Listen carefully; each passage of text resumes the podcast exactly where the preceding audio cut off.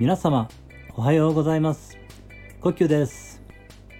ありのままを愛するラジオにようこそいらっしゃいました。ありがとうございます。みんな違ってみんないい。誰もがありのままの自分で安心して今ここにいられたらいいですね、えー、今日はですねえっ、ー、とあの毎朝あの5時半からですねクラハでえっ、ー、と愛と感謝ルームっていうのを聞かせていただいてるんですけれどもまああの高五郎さあやさんが、えーまあ、主催されているルームになるんですけれどもえー、まあ、その話をですね、まあ、聞いていて感じたことというかちょっとねそのことをシェアさせていただこうかなと思いました。えーとですね私はあのずっとと、まあ、人生が何のためにあるのかっていうことをですねずっと、えー、模索してきていたというかですね、まあ、結構あのまあ高校の頃からな生きづらさをずっと感じてきていましてだからまあまあ生きづらいので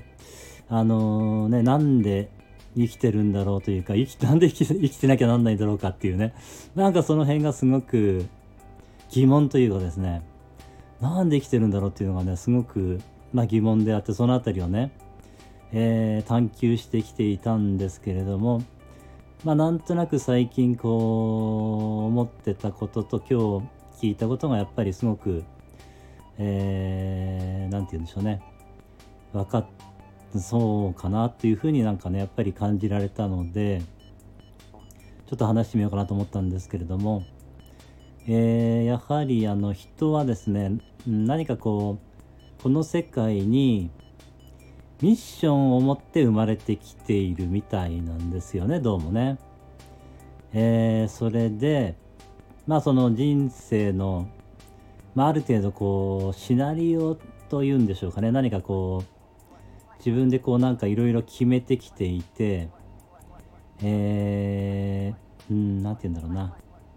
例えばですねその自分のその目的を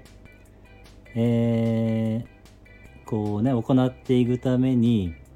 必要な才能とかね能力天才性そういったものを磨くためにあえて自分にこう辛い体験をねあの用意しておいてしかもそれは結構身近な人両親だったりする可能性があってあのその時はねわからないんですよね。その時はすごく苦しくてなんでこんなことが自分に起こるんだろうというふうにね思うわけですけれどもそれからこうえー、月日が当たって10年20年とか経ってもっとですかねもっと経つってこともあるんでしょうけれどもでその間にねその辛さがあったからこそやってきたことがあってそれが何て言うんだろうな結局自分のね生まれてきた目的を遂行するために非常に役に立つ、えー、才能能力天才性になっているんですね。でそれを使って、えー、自分のね目的持ってきた目的をねこう達成というか、まあ、遂行していくことができるようにそんな仕組みになっているみたいで、えー、なんかねそのことに気づけるとなんかすごい衝撃があるみたいでああなんかそのね辛かったことそのね辛さをもたらした人になんかすごい感謝ができてなんか人生が一変にしてしまうような話を今日聞いたんですけれども、えー、感動しましたね。あの、ああ、すごいなっていうね。うん。で、それは誰にもやはりあるみたいで、あのー、それが分かるとね、やはり、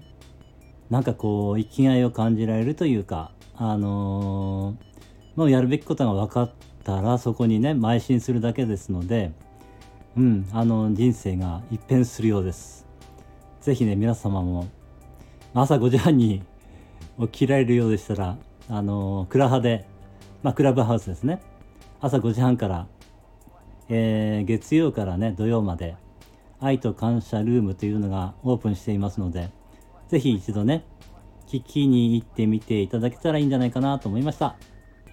はい。今日はお話ししたいと思ったことは以上になります。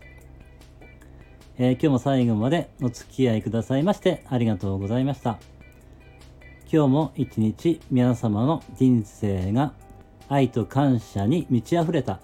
素晴らしい一日になりますように応援しています。ありがとうございました。ではまた